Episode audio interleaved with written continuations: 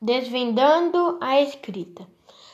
As evidências encontradas até o momento apontam que os sumérios teriam sido os primeiros a desenvolver um sistema de escrita.